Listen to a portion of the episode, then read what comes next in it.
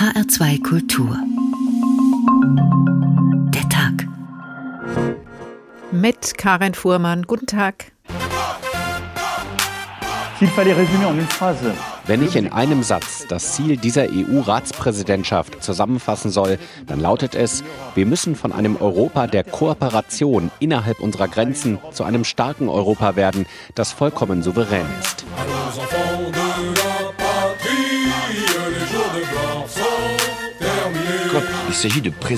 Wenn man Frankreichs Präsident ist, egal ob politisch rechts, links oder in der Mitte, ist es sehr wichtig, eine Leitlinie zu haben.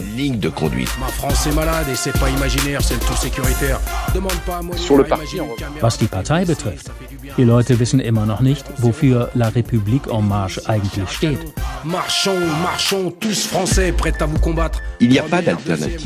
Es gibt heute keine seriöse Alternative. Viele Leute sagen mir, für wen soll ich stimmen?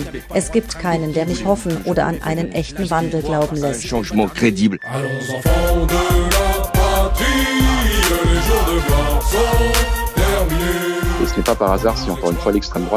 Und nicht zufällig ist die extreme Rechte gegenwärtig so stark wie nie zuvor in diesem Land.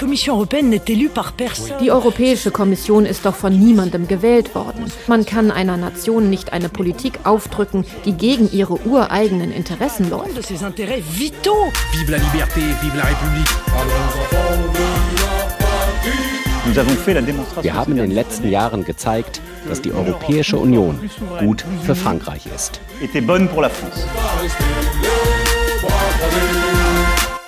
Und jetzt könnte die Europäische Union auch gut für Emmanuel Macron sein. Die ganz große Bühne ist für ihn bereitet.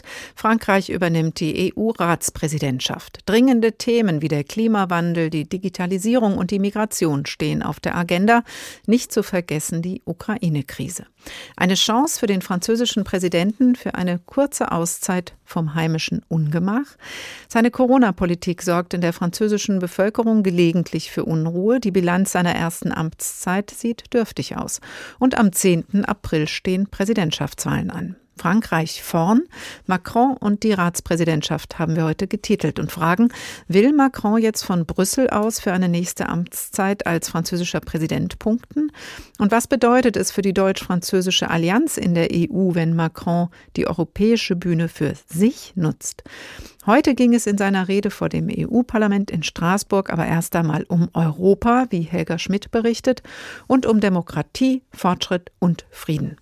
Es dauerte 20 Minuten, bis Emmanuel Macron zum Kern seiner Rede kam, die Sicherheit Europas. Sie sei in Gefahr wie seit Jahrzehnten nicht, sagte Macron, und dann versuchte er mit einem ganz persönlichen Statement deutlich zu machen, wie sehr sich die Lage in Europa aus seiner Sicht verändert hat. Je suis né en 1977 et ma jeunesse fut celle. 1977 sei er geboren worden, aufgewachsen auf dem blutgetränkten Boden im Norden Frankreichs. Aber immer habe Europa für ihn Frieden bedeutet. Eine Gewissheit sei das geradezu immer gewesen. Sur les terres ensanglantées du nord de la France, sur lesquelles j'ai grandi, l'Europe était la paix. Was der französische Präsident mit dem Ausflug in seine persönliche Geschichte sagen wollte, macht er auch klar. Seine Politikergeneration müsse jetzt ganz konkret und ganz schnell kämpfen, um die Sicherheit zu bewahren. Im Ukraine-Konflikt will Macron, dass die Europäer nicht an der Seitenlinie stehen.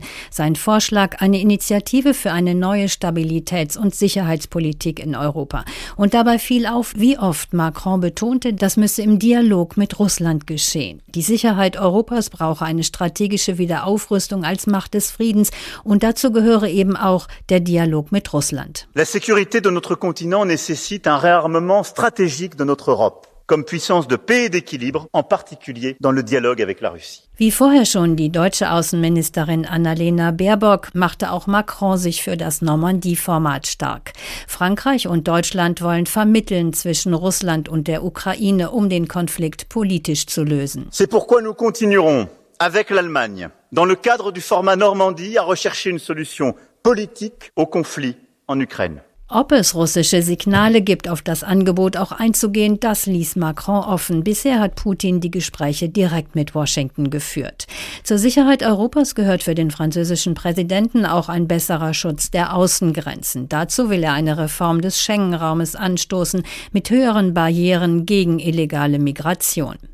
Ein paar Mal während der Rede von Macron wurde das Europaparlament zur Bühne für den französischen Wahlkampf, besonders als Macron das Nachhaltigkeitssiegel für die Atomenergie verteidigte. Der grüne Abgeordnete Yannick Jadot ging ans Rednerpult. Monsieur le Président de la République, vous avez incontestablement fait un beau discours. Sie haben eine schöne Rede gehalten, Herr Präsident, sagte Jadot, der als Grüne auch für die Präsidentschaftswahl in Frankreich kandidiert, im April also Macron herausfordert. Vous promouvez le gaz pour sauver un nucléaire condamné à la faillite. Macron sei ein Klimaversager, erklärte Jadot, weil er Gas als Energie unterstütze, nur um eine längst zum Scheitern verurteilte Atomenergie zu retten. Helga Schmidt über die Rede Macrons heute vor dem EU-Parlament in Straßburg. Die Zeit der französischen Ratspräsidentschaft beginnt. Ulrich Ladurner für die Zeit in Brüssel. Guten Tag. Guten Tag. Die Eckpunkte der Sicht Macrons auf Europa sind bekannt, war das auch vor dieser Rede schon. Womit hat Emmanuel Macron Sie heute überrascht?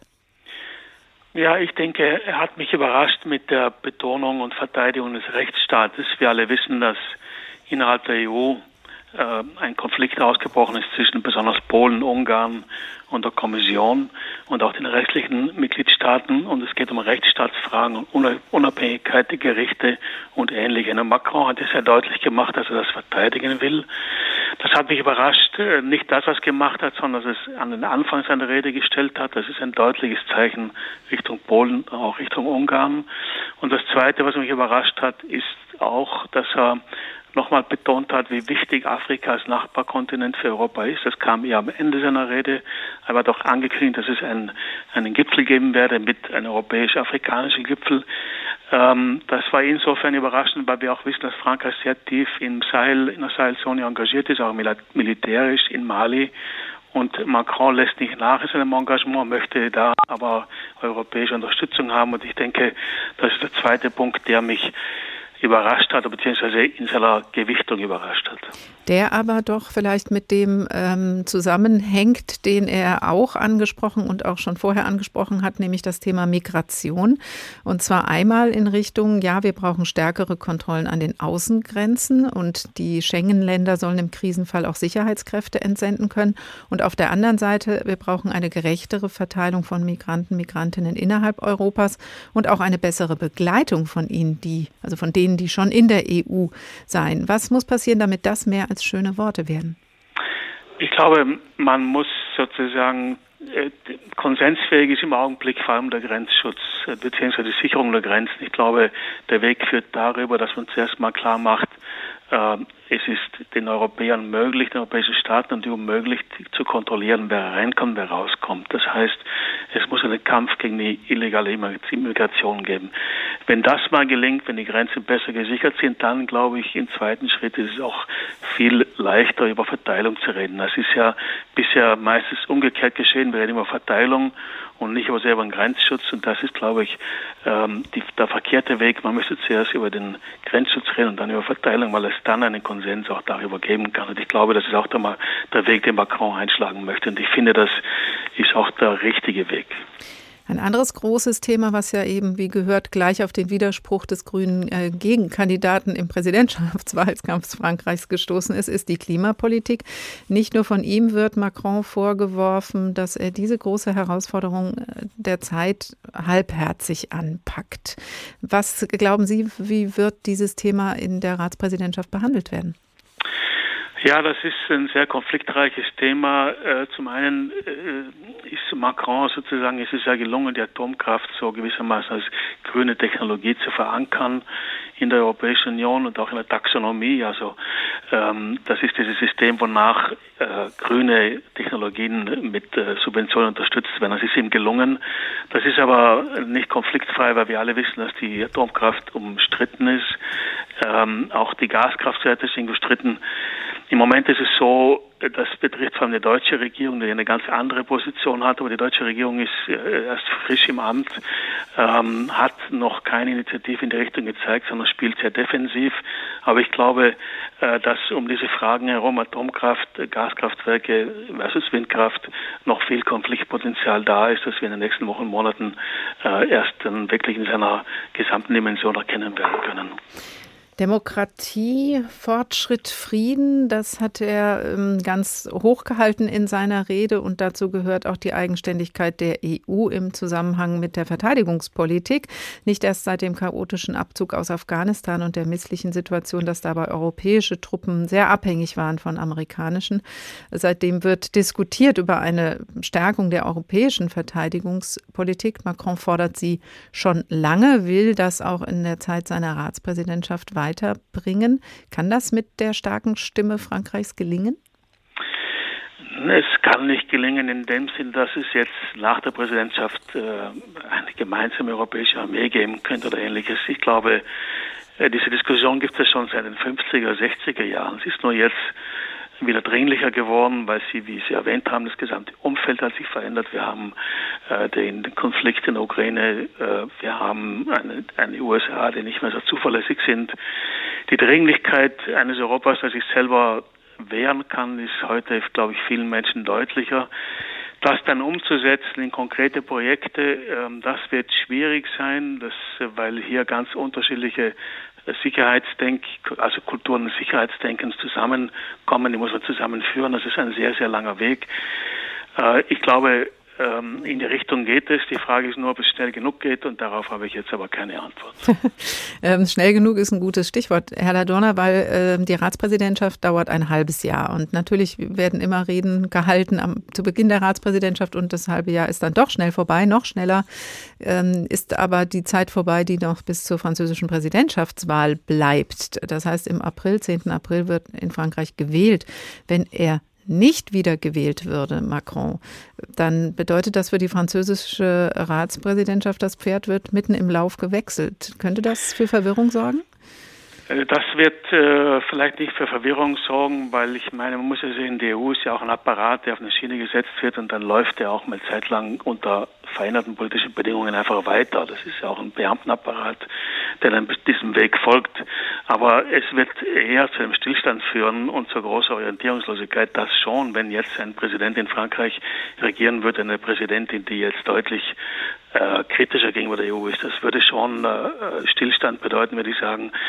Es wäre natürlich eine krachende Niederlage für Macron und damit meine ich aber auch für den Europäer Macron. Er ist ja ein Mann, der 2017 gewählt wurde, ausdrücklich mit einem europäischen Programm. Das heißt, es wäre noch nicht im praktischen Stillstand, sondern auch im, äh, ich sage mal so, im ideologischen wäre es ein großer Stillstand. Man würde dann nicht mehr so über Europa reden, wie wir das heute tun. Dann würden wir anders über Europa reden. Und äh, leider nicht mehr in solchen ja, äh, positiven Tönen, sondern wir würden äh, wahrscheinlich, äh, ja, wir würden wahrscheinlich mehr über den Zerfall Europas reden müssen. Einschätzung von Ulrich Ladurna für die Zeit in Brüssel zur Rede Macrons heute vor dem EU-Parlament. Vielen Dank. Frankreich vorn, Macron und die Ratspräsidentschaft der Tag in H2 Kultur. Das ist der Blick nach Brüssel am heutigen Tag. Emmanuel Macron sprach zur französischen Ratspräsidentschaft. Und natürlich schweift unser Blick gleich weiter nach Frankreich, wo am 10. April die Präsidentschaftswahlen anstehen. Der Blick von Michel Houellebecq geht in seinem eben erschienenen Roman Vernichten noch weiter in die Zukunft. Präsidentschaftswahlkampf 2027, das heißt nach Ablauf einer zweiten Amtszeit eines Präsidenten Piloten, dessen Name in dem Roman nie fällt. Die Fäden zieht beim Starautoren Wellbeck im Jahr 2027 Bruno Jüg.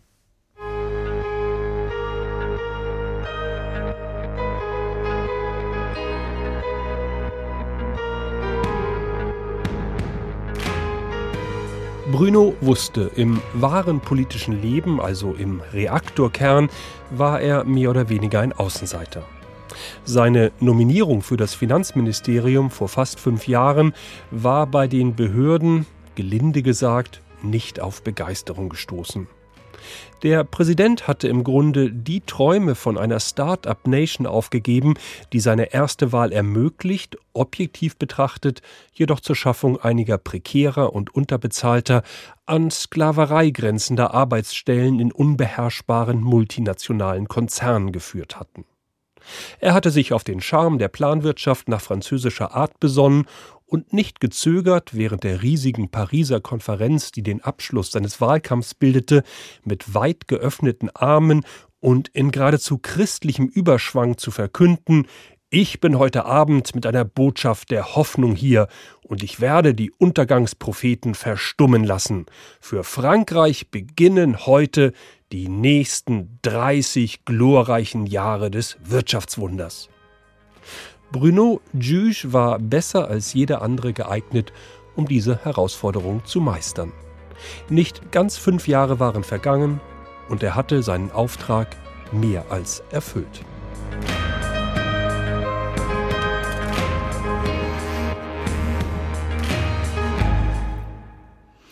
Zukunftsmusik, Präsidentschaftswahlkampf im Jahr 2027. Wir blättern später weiter im neuen Roman von Welbeck, Vernichten. HR2 der Tag. Eine Herausforderung für Macron in den letzten zwei Jahren ist, wie überall, die Pandemie. Seine Corona-Politik ist im Land umstritten, strenge Lockdowns zu Beginn und dann, anders als zeitweise bei uns, hatte Macron den Schulen Priorität eingeräumt. Sie sollten auf jeden Fall offen bleiben. Nur sind die, die besonders davon betroffen sind, die Lehrer und Lehrerinnen, nicht einverstanden mit dem Wie. Sie fordern mehr flankierende Maßnahmen, um den Schulbetrieb verantwortungsvoll weiterlaufen zu lassen und taten das in der letzten Woche lautstark mit einem Schulstreik, als neue Regeln nach den Weihnachtsferien griffen. Julia Borutta berichtet von der Demonstration.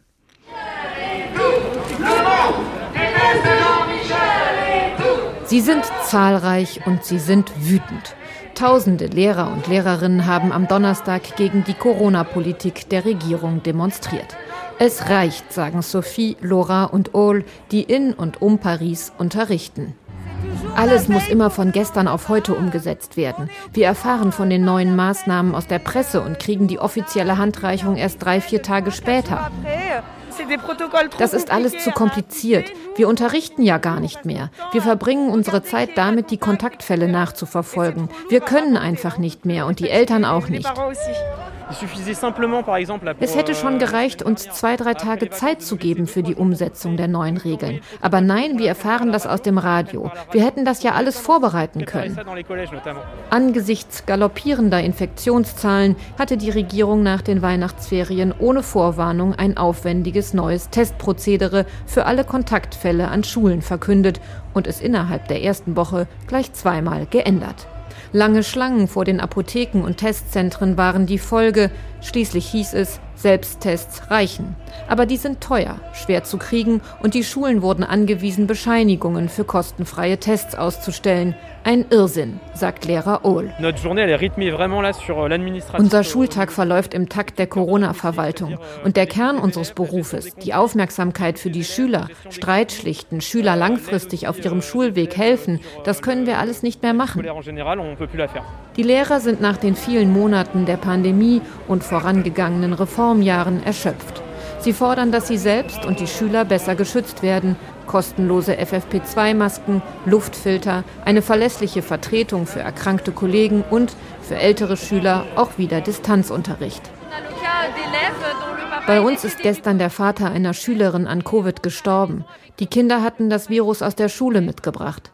Eine Kollegin von uns liegt im künstlichen Koma. Sie hat sich im Unterricht angesteckt. Wir haben lauter Kollegen, die sich in der Schule anstecken. Denn mit 34 Schülern in einer Klasse, das geht einfach nicht.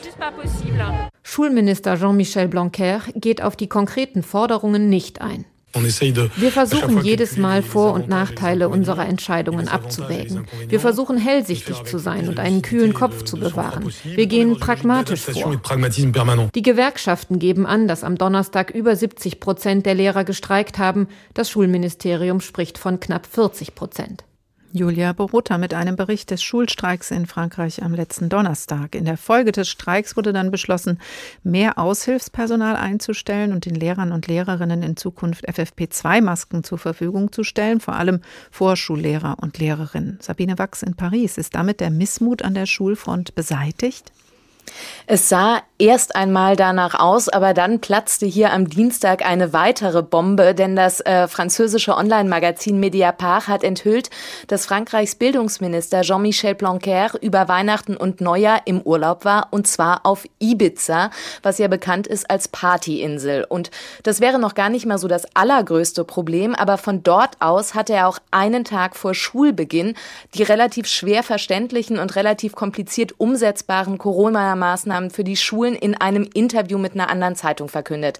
Und das oder diese Enthüllung hat jetzt Schulpersonal und Eltern zusätzlich extrem verärgert, denn es verstärkt natürlich den Eindruck, dass der Bildungsminister lieber in der Sonne sitzt, als das Corona-Management der Schulen gewissenhaft anzugehen. Und das unterstreicht natürlich nochmal das Gefühl, das viele Lehrerinnen und Lehrer in Frankreich haben, dass sie eben von der Regierung nicht ernst genommen werden. Zwar hat sich der Bildungsminister jetzt öffentlich entschuldigt, er habe wohl am falschen Ort Urlaub gemacht, aber er habe trotzdem sehr gewissenhaft gearbeitet, hat er gesagt. Das wird ihm aber jetzt so viel nicht helfen, denn für morgen sind schon wieder Demonstrationen der Lehrergewerkschaft angekündigt. Ein anderes Corona-Thema ist das neu eingeführte Impfzertifikat, das de facto ungeimpfte von Teilen des öffentlichen Lebens inklusive Fernverkehr ausschließt. Die Begleitmusik von Macron waren derbe Formulierungen über ungeimpfte. Ist das noch Sprengstoff einer nach Regierungsangaben zu gut 78 Prozent vollständig geimpften Gesellschaft? Ja, die Lage in Frankreich ist anders, als man es bei den doch als ja relativ demonstrationsfreudigen Franzosen erwarten könnte, nämlich sie ist ziemlich ruhig. Trotz dieser Äußerungen von Frankreichs Präsident Emmanuel Macron, er wolle den Geimpften mal so richtig auf den Sack gehen, um das jetzt mal äh, salopp zu formulieren, haben am Samstag nur 54.000 Menschen in ganz Frankreich gegen die Corona-Maßnahmen und gegen diesen neuen Impfpass demonstriert. Und das während die Nationalversammlung eben in der zweiten Lesung dieses Gesetzestextes war. Da waren in Paris 7000 Menschen auf der Straße. Das ist einfach nicht viel, wenn wir uns anschauen, was wir hier beispielsweise an Hunderttausenden während der Rentenstreiks auf den Straßen hatten. Es sieht so aus, dass die meisten Menschen im Land wirklich hinter den Corona-Maßnahmen der Regierung stehen und auch hinter diesem Impfpass. Und es hilft natürlich, dass auch große Teile der Opposition, also die konservativen Republikaner und auch die Sozialisten dieses Gesetz mittragen. Und die Verkaufe ist ja, das ist eine Alternative zur allgemeinen Impfpflicht. Eine Impfpflicht gibt es in Frankreich für das Gesundheitswesen eine allgemeine bräuchte man mit dem Impfzertifikat gar nicht. So ist, ähm, ja, so wird es offen, offiziell dargestellt. Jetzt haben wir in Frankreich eine rund eine halbe Million Neuinfektionen, also knapp 500.000 Neuinfektionen, eine Inzidenz über 3000. Lässt das die Leute dann trotzdem auch ja genügsam sein, zu sagen, mit dem Impfzertifikat kommen wir dem schon bei? Also es wurde natürlich äh, sehr viel kommuniziert über dieses Impfzertifikat. Der Gesundheitsminister auf Twitter sehr aktiv erklärte, dass es noch größeren Schutz bietet vor äh, einer Corona-Infektion und dass sich eben die Menschen in den Räumen, in denen dieser Impfpass gilt, sprich in Bars, in Restaurants, in Kinos, Theatern oder auch im Fitnessstudio einfach sicherer fühlen können. Jetzt kam heute eine Studie raus oder gestern beziehungsweise kam die schon raus, in der ein Expertenrat anhand von diverser Daten ausgerechnet und ausgewertet hat, dass allein die Einführung des Gesundheitspasses in Frankreich, sprich Impftest und Genesenen-Nachweis, 4000 Corona-Tote verhindert hätte. Es ist natürlich sehr schwer, diese Datengrundlage nachzuvollziehen, aber man merkt schon, dass die Menschen in Frankreich oder viele Menschen in Frankreich natürlich trotzdem ausgehen, pragmatisch sagen, okay, mit diesem Pass sanitaire, den wir bis jetzt haben und mit dem neuen Impfzertifikat werden wir das schon einigermaßen überstehen. Und es ist doch eine recht positive Stimmung in Frankreich. Mhm. Zu Beginn der Pandemie, da gab es ja lauten Unmut, weil ähm, ja mit der Pariser Perspektive landesweit Lockdowns verhängt wurden. In Paris gab es sehr, sehr strenge Regelungen. Man durfte nur in einem kleinen, ähm, in einer kleinen Zone um seine eigene Wohnung herum überhaupt unterwegs sein mit triftigem Grund und ähnliches. Jetzt ist ja das so ein bisschen natürlich durch die Impfungen auch verändert und äh, die reine Infektionszahl und die Inzidenz sind nicht mehr das einzige, an dem eine Corona-Politik gemessen wird. Sehr wohl aber hält das das Gesundheitssystem aus, was an Lockerungen und an Corona-Politik läuft. Wie ist das in Frankreich? Hält das Gesundheitssystem der aktuellen Linie Macrons stand? Das Gesundheitssystem scheint Stand zu halten. Das zumindest können wir Stand jetzt sagen. Wir müssen ja sehen, wir haben in Frankreich so hohe Infektionszahlen, also um die 100.000 oder über 100.000 schon seit kurz vor Weihnachten. Und jetzt mit 450, knapp 450.000 Neuinfektionen haben wir den Höchststand gestern erreicht. Im Moment sieht es so aus, dass die Krankenhäuser, vor allem die Intensivstationen, noch nicht vollständig ausgelastet sind. Zu 79, 80 80 Prozent, heißt es. Und die Entwicklung zeigt, dass die Zahl der Patienten, die auf Intensivstationen behandelt werden müssen, im Moment sogar wieder leicht sinkt, was die Regierung, sprich die Gesundheitsbehörden hier in Frankreich auf die Omikron-Variante zurückführen, denn die ist zu 98 Prozent aktiv in Frankreich und nur noch zwei Prozent der wirklich sehr schwer verlaufenden Delta-Variante. Omikron ist vorherrschend, von der Durchseuchung wird trotzdem nicht gesprochen, aber scheinbar geht im Moment, zumindest so wie Sie das schildern, äh, Frau Wachs, die Strategie Macrons auf. Wie entscheidend ist das denn für das Wahlergebnis, dass das jetzt auch tatsächlich so, wie Sie fast schon hoffnungsfroh schildern, weiterläuft? Es war natürlich oder es ist eine Wette, die äh, der Präsident und die auch die Regierung hier eingehen. Ich habe es gesagt, im Moment sieht es gut aus. Die Zahlen der Neuinfektionen gehen zwar immer noch durch die Decke, aber wir haben auch 11 Millionen Tests allein in der vergangenen Woche durchgeführt. Das sind PCR-Tests und Antigen-Tests zusammengerechnet. Und so sagt die Regierung, wir haben ein einigermaßen realistisches Bild der pandemischen Lage und können auch im Fall der Fälle wieder agieren und härtere Restriktionen ähm, durchsetzen setzen. Es ist natürlich so, wenn Macron diese Krise jetzt ohne einen weiteren Lockdown und ohne Schließungen von Gastronomie, vom Einzelhandel oder anderer Konzertsäle zum Beispiel meistern kann, wenn das klappt und wenn es passt, dann ist es für ihn ein großes Plus. Wenn es sich rächt und tatsächlich diese Strategie nicht aufgeht, weil die Krankenhäuser doch voll laufen und die Intensivstationen überlastet sind, dann könnte es ihnen natürlich sehr viele Punkte und sehr viele Wählerstimmen kosten. Welche Rolle die Corona-Politik für die Präsidentschaftswahl in Frankreich spielen kann, Sabine Wachs in Paris. Vielen Dank. Frankreich vorn, Macron und die Ratspräsidentschaft H2 der Tag. Namentlich nicht benannt, aber naheliegend skizziert Michel Houellebecq in seinem gerade erschienenen neuen Roman Vernichten eine zweite Amtszeit von Präsident Macron nach der Wahl im April. Tatsächlich ist die Kulisse der Handlung aber weiter in der Zukunft. Wir schreiben das Jahr 2027, die nächste Wahl steht an. Der fiktionale Wirtschaftsminister Bruno hat einen Plan.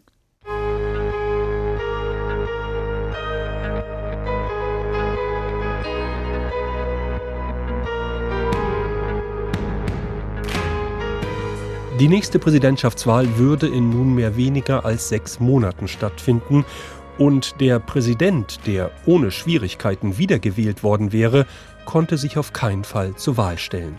Seit der unklugen Verfassungsreform von 2008 war es nicht mehr möglich, mehr als zwei aufeinanderfolgende Amtszeiten zu absolvieren. Vieles war bei dieser Wahl bereits bekannt. Der Kandidat des Rassemblement National würde es in die Stichwahl schaffen, wenngleich sein Name noch nicht bekannt war, gab es fünf oder sechs mögliche Anwärter und unterliegen.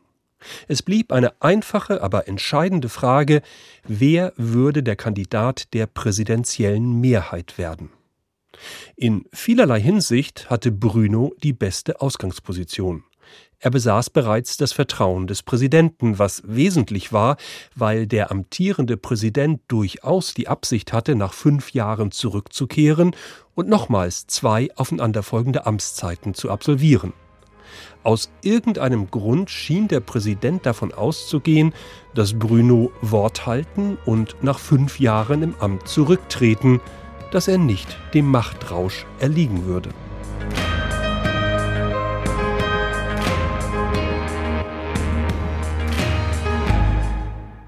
Der Präsidentschaftswahlkampf 2027 bei Michel Welbeck. Fortsetzung folgt. HR2 der Tag. Europa muss unabhängiger werden. Seit seinem Amtsantritt 2017 ist das die Botschaft des französischen Präsidenten Emmanuel Macron in Richtung Brüssel. So ist es nur konsequent, dass er auch in der Zeit der Ratspräsidentschaft als Verfechter einer starken EU an dieser strategischen Souveränität arbeiten will, wie wir in der Sendung schon gehört haben. Dass diese EU-Ratspräsidentschaft mit seinem Wahlkampf Wahlkampf in der Heimat zeitlich zusammenfällt, ist von ihm ausdrücklich so gewollt. Wie Macron die Sonderstellung in Brüssel mit seinem Ziel zusammenbringen kann, eine Mehrheit der Franzosen von sich im April zu überzeugen, das hat Julia Borutta für uns analysiert. Ein souveränes Europa ist für mich auch ein Europa, das seine Grenzen im Griff hat. Das hat sich in den vergangenen Wochen vor allem durch die Krise gezeigt, die wir an unserer östlichen Außengrenze erleben. Aber nicht nur dort. Allein im vergangenen Jahr haben mehr als 30.000 Menschen den Ärmelkanal an der Grenze zwischen Frankreich und Großbritannien überquert. Am 24. November ertranken 27 Flüchtlinge. Die Migration ist ein hitzig debattiertes Wahlkampfthema in Frankreich. Die Parteien rechts der Mitte, die konservativen Republikaner, vor allem aber der extrem rechte Rand, treiben Macron und seine Regierung vor sich her. Seine schärfsten Konkurrenten Marine Le Pen vom Rassemblement National und auch der rechtsextreme Kandidat Éric Zemmour machen Wahlkampf mit dem Slogan Immigration Zero, Null Immigration. Auch deshalb wird Macron seine EU-Ratspräsidentschaft nutzen, um einheitliche Asylregelungen und eine gerechtere Verteilung von Migranten zu erreichen. Außerdem will er den Schengen-Raum reformieren. Wir wollen, dass der Schengen-Raum politisch ähnlich gesteuert wird wie die Eurozone. Es soll regelmäßige Treffen der zuständigen Minister geben. Es geht dabei um die europäische Glaubwürdigkeit und um die des Schengener Abkommens. Die gemeinschaftliche Steuerung der Zuwanderung ist aber nur ein Ansatz, wie Macron die EU souveräner und stärker machen will. Er verknüpft dabei geschickt den Leitsatz der strategischen Souveränität mit französischen Interessen. Das gilt sowohl für das Ziel einer europäischen Verteidigungsunion, von der Frankreichs Rüstungsindustrie profitieren würde, als auch für die Haushaltspolitik. Wir müssen die Tabus und Fetische hinter uns lassen. Es geht nicht mehr um die 3% Defizitregel. Das ist passé. Es geht um die Frage, wie verbindet man ein seriöses Budget und die gemeinsamen Interessen mit einer für uns allen unerlässlichen Ambition. Macron will den EU-Stabilitäts Stabilitäts- und Wachstumspakt so flexibilisieren, dass eine höhere Verschuldung der Staaten langfristig möglich wird. Dies soll entlang gemeinsamer Investitionsziele geschehen. So will Macron nicht nur den Produktionsstandort EU fördern, sondern auch den Produktionsstandort Frankreich. Zwar ist die bleierne Arbeitslosigkeit während der Macron-Jahre zurückgegangen, aber das Land hat immer noch viel aufzuholen. Macron bietet hier also die EU als Lösung französischer Probleme an. Wir haben in den letzten Jahren gezeigt, dass eine stärkere, geeintere und souveränere Europäische Union gut für Frankreich ist. Mit dieser Haltung grenzt er sich gegen seine härtesten Konkurrenten ab beispielsweise gegen Marine Le Pen. Die Europäische Kommission ist doch von niemandem gewählt worden. Das sind Technokraten, die für uns entscheiden. Ich wünsche, dass der Volkswille respektiert wird. Ich bin ja für Kooperation zwischen den Staaten, aber man kann einer Nation nicht eine Politik aufdrücken, die gegen ihre ureigenen Interessen läuft. Die Kommissionschefin Ursula von der Leyen hofft naturgemäß, dass es unter französischer Führung vorangeht mit der EU. Bei ihrem Besuch zum Auftakt der französischen Ratspräsidentschaft in Paris sagte sie, ich freue mich, dass in der derzeit so schwierigen Lage ein Land mit dem politischen Gewicht und der Erfahrung Frankreichs die EU-Ratspräsidentschaft übernimmt. Und kühn setzte sie hinzu, Frankreich trägt Europa im Herzen. Längst nicht ganz Frankreich. Hierzulande gibt es viele Kritiker und Feinde der Europäischen Union im extrem rechten politischen Lager wie im extrem linken. Sie machen rund 40 Prozent der Wähler aus und werfen Macron vor, Frankreich der EU zu unterjochen. Als der Präsident zum Auftakt der EU-Ratspräsidentschaft die Trikolore unter dem Triumphbogen gegen die Europaflagge austauschte, war die Empörung groß. Selbst die konservative Kandidatin Valérie Pécresse sprach von einem Angriff auf die französische Identität. Macron hat es ausdrücklich abgelehnt, den Ratsvorsitz aufgrund der französischen Präsidentschaftswahlen zu verschieben. Kalkül. Denn diese Bühne bietet ihm die Gelegenheit, im Wahlkampf als Pro-Europäer zu überzeugen. Seine Strategie birgt allerdings die Gefahr, zu Hause den Eindruck zu erwecken, er kümmere sich mehr um die EU als um Frankreich. Die Vertreter der Europäischen Union müssen also hoffen, dass es Macron trotz des Wahlkampfes gelingt, in den kommenden drei Monaten die wichtigsten EU-Projekte auf die Schiene zu bringen. Denn im April, auf halber Strecke der EU-Ratspräsidentschaft, könnte ein Stabswechsel im Élysée-Palast stattfinden. Wie passt die französische Ratspräsidentschaft zu Macrons Wahlkampf? Julia Borutta mit einer Analyse. Professor Mirjam Hartlapp vom Otto-Suhr-Institut für Politikwissenschaft an der FU Berlin, dort am Arbeitsbereich Deutschland und Frankreich im Vergleich. Guten Tag. Guten Abend. EU-Ratspräsidentschaft und Wahlkampf fallen jetzt für Emmanuel Macron äh, ja auf die gleiche Zeit und zwar das gewollt. Mehr Eigenständigkeit der EU in Wirtschaft, Finanzen, Verteidigung, Migration sind sein Ziel. Davon haben wir schon gehört. Wird denn Macron so in seinem Land wirklich Sympathien zurückgewinnen können, wenn so viele Europa kritisch gegenüber eingestellt sind? Ähm, also dieser Begriff der Souveränität, den Macron ja schon in seiner Sorbonne-Rede 2017 eigentlich geprägt hat, der wird bei dieser Ratspräsidentschaft noch mal ein bisschen nuancierter, ein bisschen weiter gefüllt. Ja? Und ähm, ein Punkt, der sehr wichtig ist, und das hat Macron heute bei seiner Rede im Europäischen Parlament auch genau so formuliert, ist, dass die Pandemie eigentlich gezeigt hat, dass diese Souveränität eben nicht nur in dem Sinne von Verteidigung, von Außenpolitik, von Macht verstanden werden muss, sondern die Unabhängigkeit. Ähm, und ähm, da ist die Pandemie ein Beispiel, darauf hat er hingewiesen, wo wir gesehen haben, dass es Europa ganz gut gelungen ist. Ja, man konnte Impfstoff produzieren, die Forschung dazu ähm, unterstützen, man konnte Impfstoff einkaufen, ihn verteilen. Das kann man jetzt auch kritisch bewerten, aber das ist etwas, wo das sehr deutlich wird, dieser Souveränitätsbegriff. Und dann kann man sagen, dass die Ratspräsidentschaft ja mit ihrem Motto Aufschwung, Stärke, Zugehörigkeit auch sehr stark betont das europäische Wachstumsmodell, auf den der Beitrag vorher schon eingegangen ist. Ja, also Industriepolitik, neue Technologien, Klima- und Wirtschaftswachstum zusammendenken, aber auch die Regulierung des Digitalen und ein Fokus auf Sozialpolitik. Und hier gibt es tatsächlich einige Legislativinitiativen auf europäischer Ebene, die in den nächsten Wochen oder Monaten auch zu einem Abschluss kommen könnten. Die sind nicht alle jetzt angestoßen worden. Die meisten haben einen längeren Vorlauf, aber es gibt den europäischen Mindestlohn, es gibt eine Initiative zu Entgelttransparenz, Frauen in Aufsichtsräten quotieren.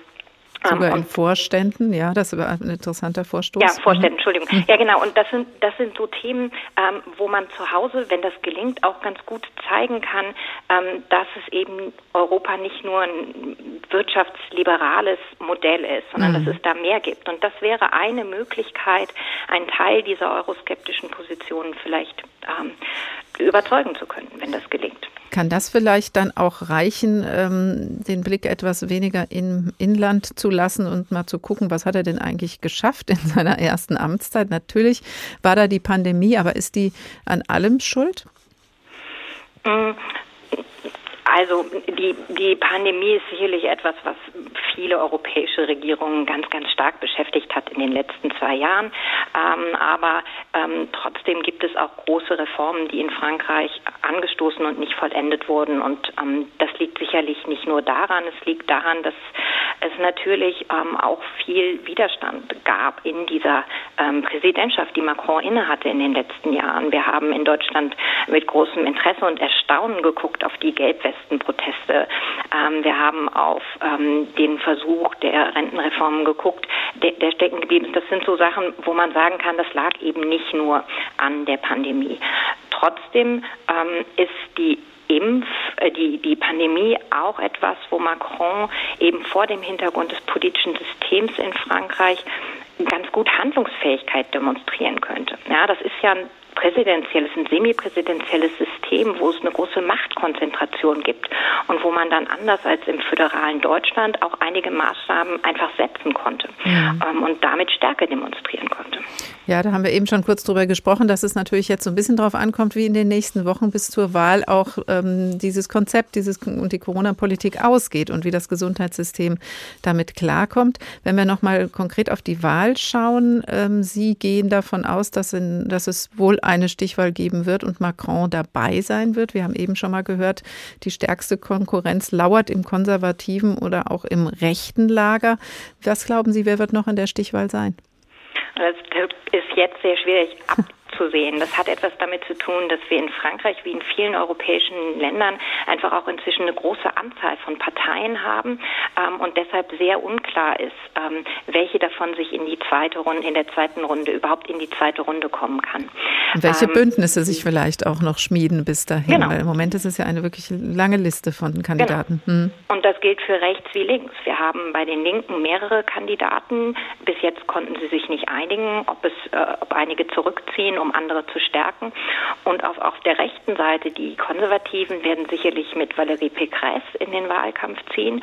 Aber wir haben zwei rechtspopulistische Kandidaten. Ähm, Eric Zemmour ist noch relativ jung auf der politischen Bühne und manchmal fragt man sich ja auch, ob, ob das wirklich halten wird. Er hat im Moment großen Zuspruch in den Umfragewerten, aber wer weiß, was für Skandale noch kommen können. Also ich glaube, das ist wirklich noch recht offen. Marine Le Pen ist dann die andere auf dieser Seite und dann entscheidet sich natürlich erst, wenn man weiß, wer mit in der Stichwahl ist, ob Macron die Europakarte als Thema ziehen wird. Professor Mirjam Hartlapp vom Otto-Suhr-Institut für Politikwissenschaft an der FU Berlin. Vielen Dank. Frankreich vorn, Macron und die Ratspräsidentschaft, der Tag in H2 Kultur. Und noch einmal blicken wir über die anstehende Präsidentschaftswahl hinaus. Fünf Jahre in die Zukunft führt uns der neue Roman von Michel Houellebecq. Nun ist klar, wie der Kandidat 2027 im Roman Vernichten heißen wird. Er heißt nicht Bruno Jüg.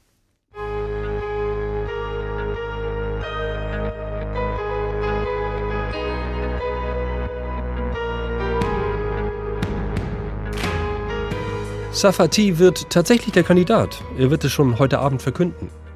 Wie fandest du ihn persönlich? Er ist sicher nicht blöd. Bruno zögerte, suchte mit gerunzelter Stirn nach der treffenden Formulierung. Allerdings verkauft er sich auch ziemlich gut.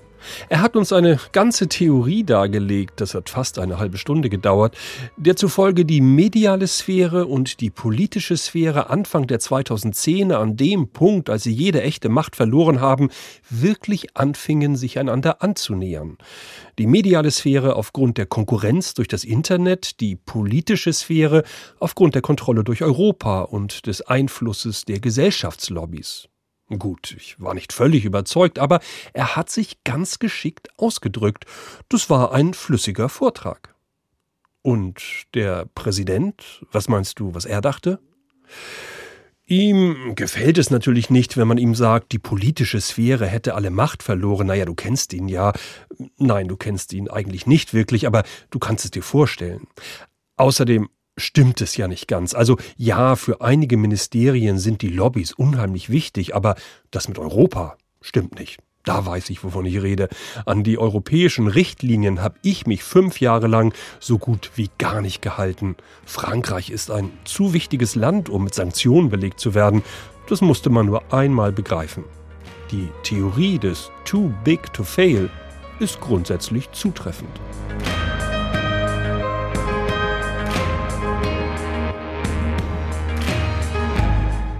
So wird im Jahr 2027 gesprochen, jedenfalls bei Michel Houellebecq. Vernichten heißt sein neuer Roman, gerade erschienen bei Dumont.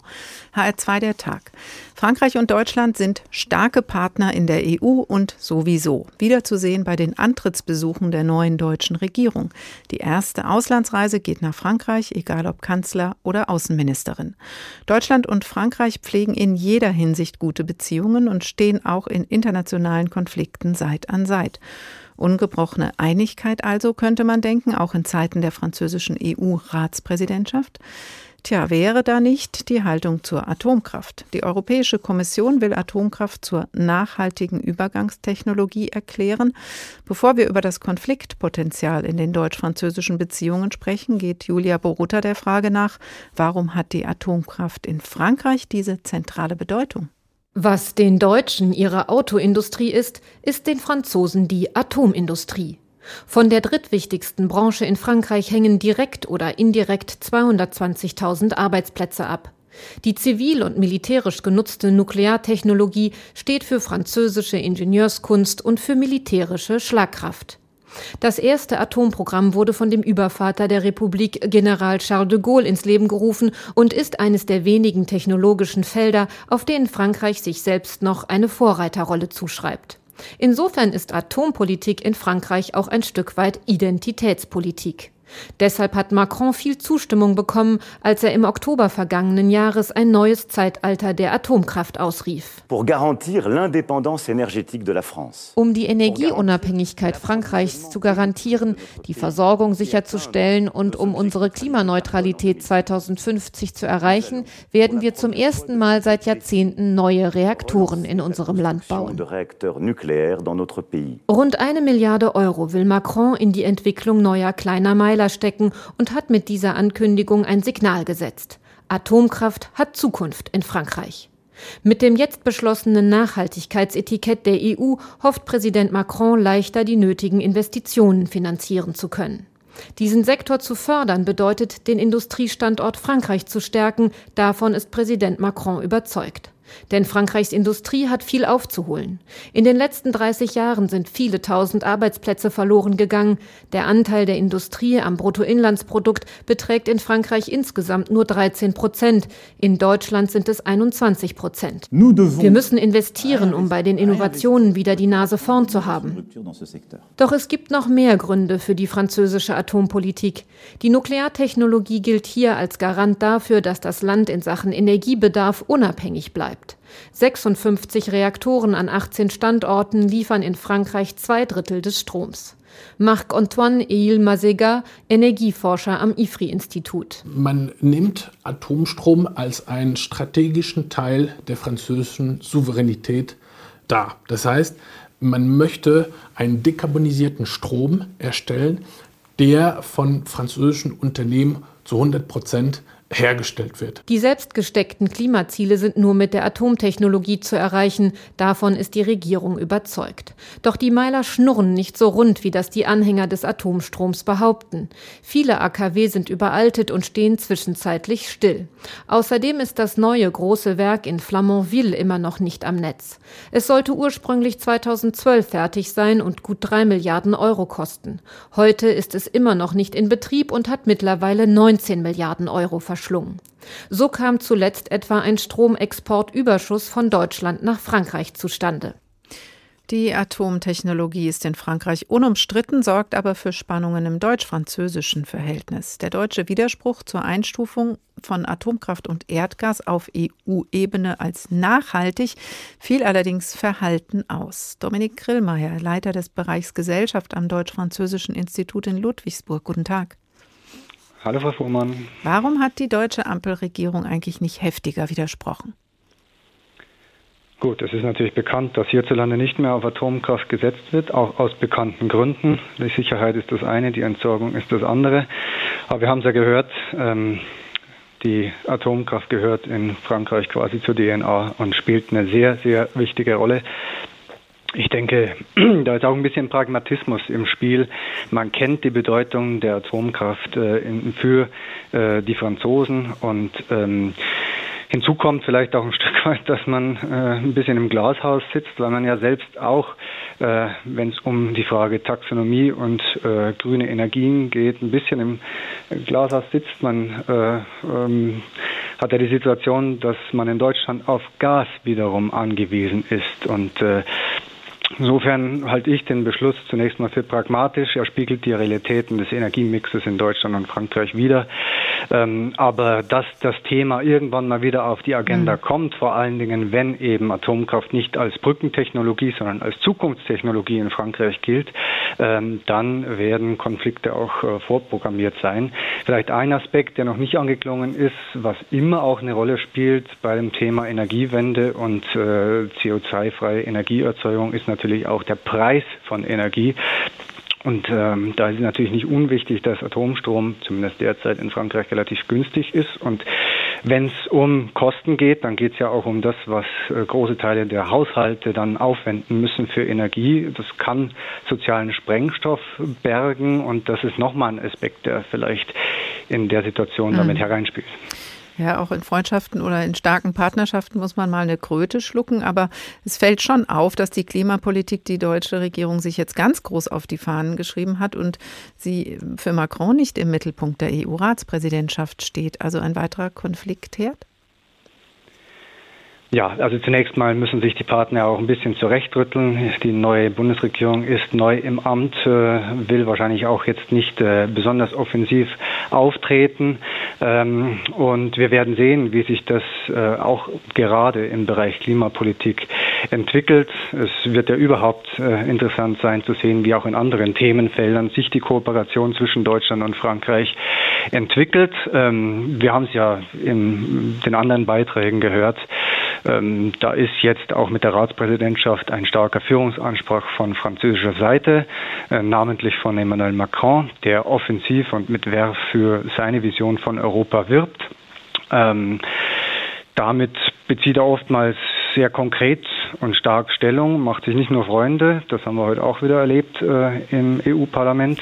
Gerade beim und Punkt der, Klimapolitik kam da gleich stark, der Widerspruch. In der Tat, ja. genau. Ähm, und der deutsche Stil, die deutsche Herangehensweise in Europa, zumindest unter Angela Merkel, war ja immer einen äh, Kompromiss äh, zu erzielen, ähm, Ausgleich herzustellen, möglichst viele oder möglichst sogar alle Partner in Europa einzubinden, quasi den Laden zusammenzuhalten.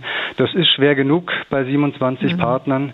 Ähm, es wird spannend sein, wie sich Olaf Scholz äh, ähm, da positioniert, ob er eine ähnliche Strategie einschlägt.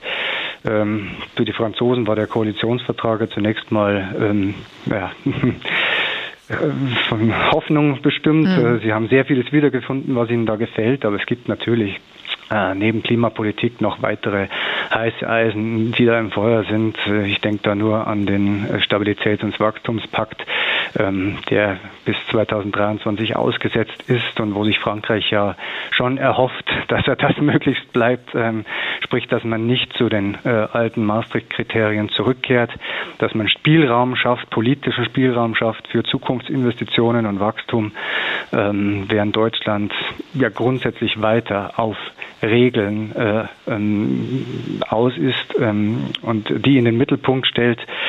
Ähm, gleichzeitig erkennt man auch, dass äh, ein hoher Bedarf an Investitionen besteht in der Zukunft, gerade eben durch die ähm, Klimapolitik und durch die erforderliche Digitalisierung, ähm, wo erheblicher nach, ähm, ähm, erheblich äh, nachgebessert werden muss, weil wir einen Rückstand haben. Mhm.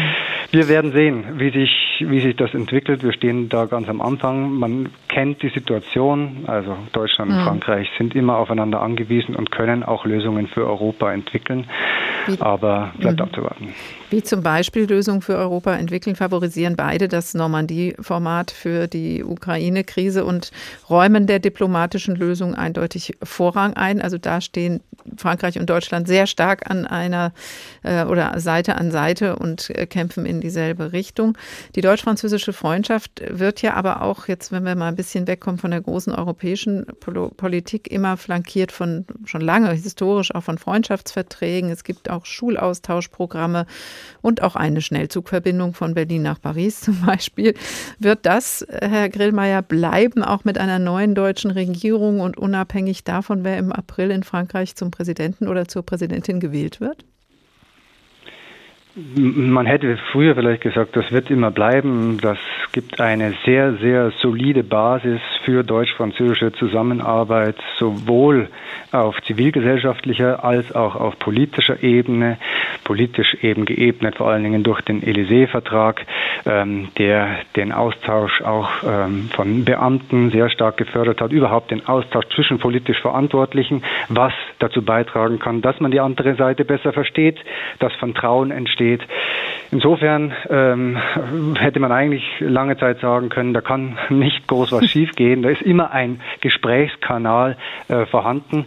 Jetzt natürlich ähm, mit einem Blick auf die verschiedenen Kandidaten für die Präsidentschaftswahlen kann man da schon manchmal ins Grübeln kommen, auch wenn äh, Marine Le Pen und Eric Seymour keine großen Chancen eingeräumt werden, die Präsidentschaftswahl zu gewinnen.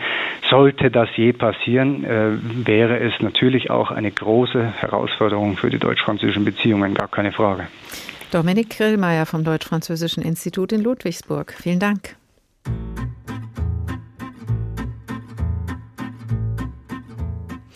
Das war der Tag für heute. Der französische Präsident Emmanuel Macron hat vor dem EU-Parlament zum Beginn der französischen Ratspräsidentschaft gesprochen und es ist klar geworden, sein Auftritt auf der europäischen Ebene wird bei vielen Themen einen Bezug zu seinem Wahlkampf haben.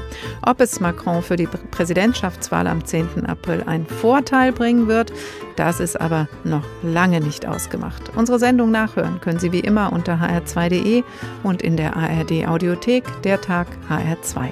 Ich heiße Karin Fuhrmann und wünsche Ihnen noch einen schönen Abend.